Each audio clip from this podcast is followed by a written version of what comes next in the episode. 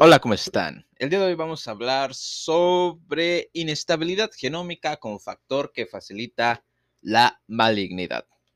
La sección previa, el episodio previo, ha descrito los ocho rasgos que definen la, la, malignidad. Todos ellos aparentemente producidos por alteraciones genéticas de los genes del cáncer. ¿Cómo se originan estas mutaciones? Aunque las personas están rodeadas por agentes ambientales mutágenos, por ejemplo, sustancias químicas, radiación, luz solar, los cánceres son consecuencia relativamente infrecuente de estos encuentros. Esta situación se explica por la capacidad que tienen las células normales de percibir y reparar los daños del ADN. La importancia de la reparación del ADN para el mantenimiento de la integridad del genoma se pone de manifiesto en varios trastornos hereditarios en los que los genes que codifican proteínas implicadas en la reparación del ADN tienen defectos. Los pacientes que nacen con defectos hereditarios en los genes de reparación del ADN tienen un riesgo muy aumentado de desarrollar un cáncer. A continuación se abordan los efectos de tres tipos de sistemas de reparación del ADN la reparación de los errores de emparejamiento, la reparación de la decisión de los nucleótidos y la reparación mediante recombinación. Aunque estos análisis se centran en los síndromes hereditarios, se debe recordar que los cánceres esporádicos con frecuencia presentan también alteraciones en los genes reparadores del ADN. Esto contribuye a la acumulación de mutaciones en los genes del cáncer, lo que contribuye de forma directa al desarrollo de esta enfermedad. Síndrome de cáncer de colon hereditario no poliposo. El síndrome de cáncer de colon hereditario no poliposo, o CC o SCCHNP, ilustra de forma espectacular la participación de los genes de reparación del ADN en la predisposición a sufrir un cáncer. Este trastorno se caracteriza por carcinomas familiares de colon con afectación predominante del ciego y el colon proximal, y se debe a defectos en los genes implicados en la reparación de errores de ADN.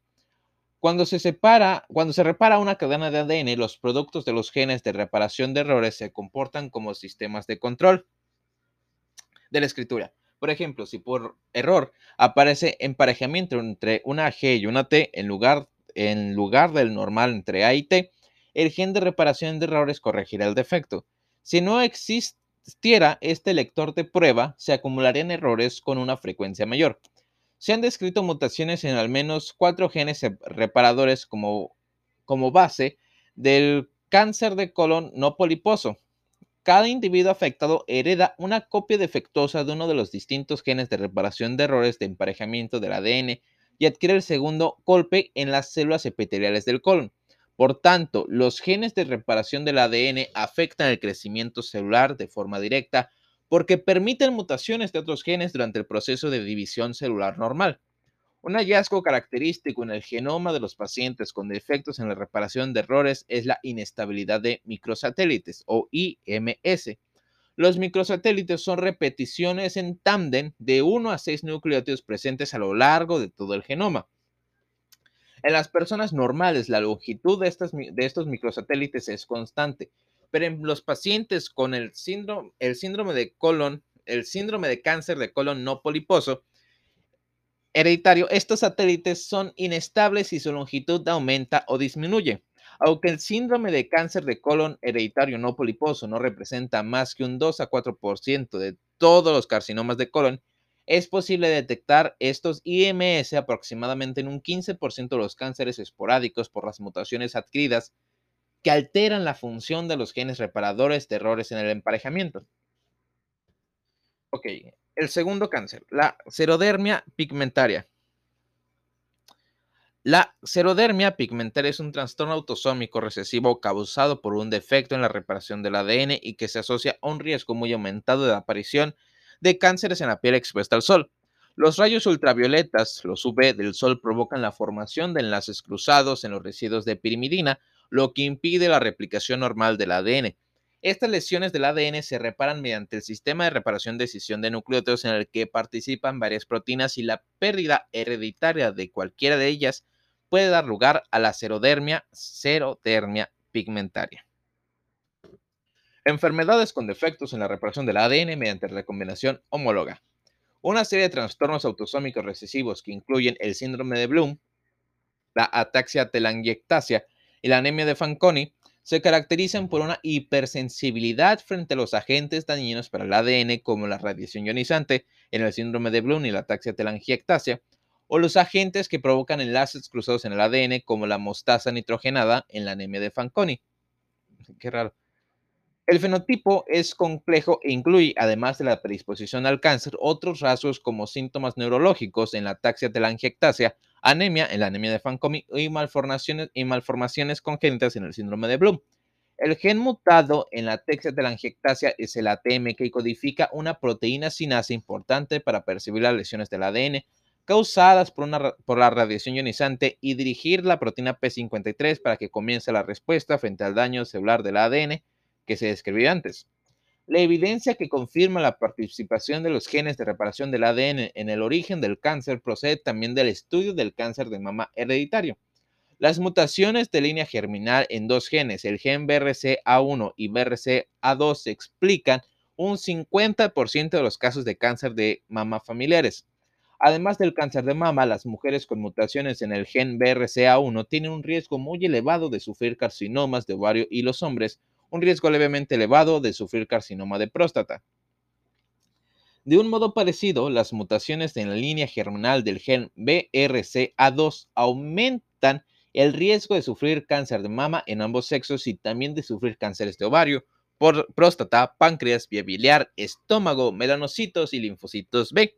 Aunque no se han aclarado por completo las funciones de los genes BRCA1 y 2, las células con una versión defectuosa de estos genes sufren roturas cromosómicas y aneuploidía grave.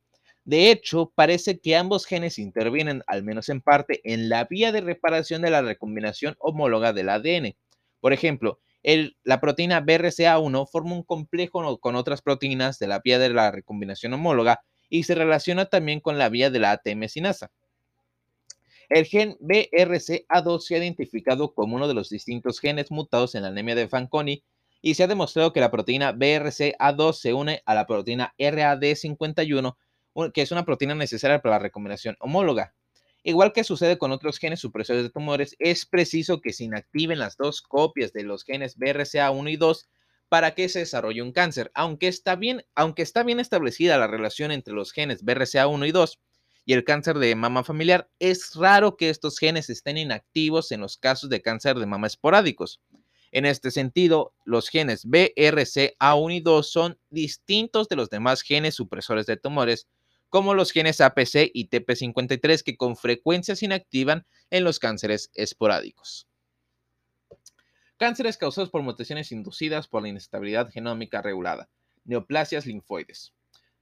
Un tipo especial de daño del ADN tiene un papel central en la patogenia de los tumores de los linfocitos B y T. Como se comentó antes, la inmunidad adaptativa se basa en la capacidad de los linfocitos B y T de diversificar los genes de sus receptores de antígeno. Los progenitores de los linfocitos B y T inmaduros expresan un par de productos génicos, los RAC1 y 2, que sufren una recombinación de segmentos BDJ que permiten el ensamblaje de los genes de la inmunoglobulina funcional y el receptor del linfocito T. Además, tras encontrarse con el antígeno, los linfocitos B maduros expresan una enzima especializada que se llama citosina desaminasa inducida por activación, la AIT, que cataliza la recombinación en el cambio de clase del gen de la inmunoglobulina y también la diversificación de las inmunoglobulinas mediante hipermutación somática. Los errores que ocurren durante el ensamblaje del gen del receptor de antígenos y el cambio de clase y la, de la diversificación de los genes de las inmunoglobulinas son una tierra fértil para muchas de las mutaciones que producen las neoplasias linfoides y que se comentarán más adelante. Resumen, inestabilidad genómica como factor que facilita la malignidad. Los individuos con mutaciones hereditarias de los genes implicados en los sistemas de reparación del ADN tienen un riesgo muy aumentado de desarrollar un cáncer. Los pacientes con síndrome de cáncer de colon hereditario no, poliposo, tienen defectos en el sistema de reparación de errores que permiten el desarrollo de carcinomas de colon. Los genomas de estos pacientes presentan inestabilidad de microsatélites, los IMS, caracterizada por cambios en la longitud de unas secuencias repetidas en tándem cortas presentes a lo largo de todo el genoma. Los pacientes con serodermia pigmentaria tienen un defecto en la vía de reparación mediante decisión de nucleótidos, presentan un aumento del riesgo de sufrir cáncer de piel en sitios expuestos a la luz solar por la incapacidad de reparar los dímeros de pirimidina inducidos por la luz ultravioleta. Los síndromes que cursan con defectos en el sistema de reparación de recombinación homóloga del ADN representan un grupo de trastornos que incluyen el síndrome de Bloom, la anemia de Fanconi y la ataxia telangiectasia, caracterizados por una hipersensibilidad a los agentes que dañan el ADN, como la radiación ionizante. Los genes mutados BRCA1 y 2 están mutados en el cáncer de manera familiar y también participan en la reparación del ADN homólogo. Creo que se equivoqué el libro. Las mutaciones que afectan a los productos génicos de los linfocitos y que inducen inestabilidad genómica, como RAC1 y 2, además de AIT, son importantes en la patogenia de las neoplasias linfoides.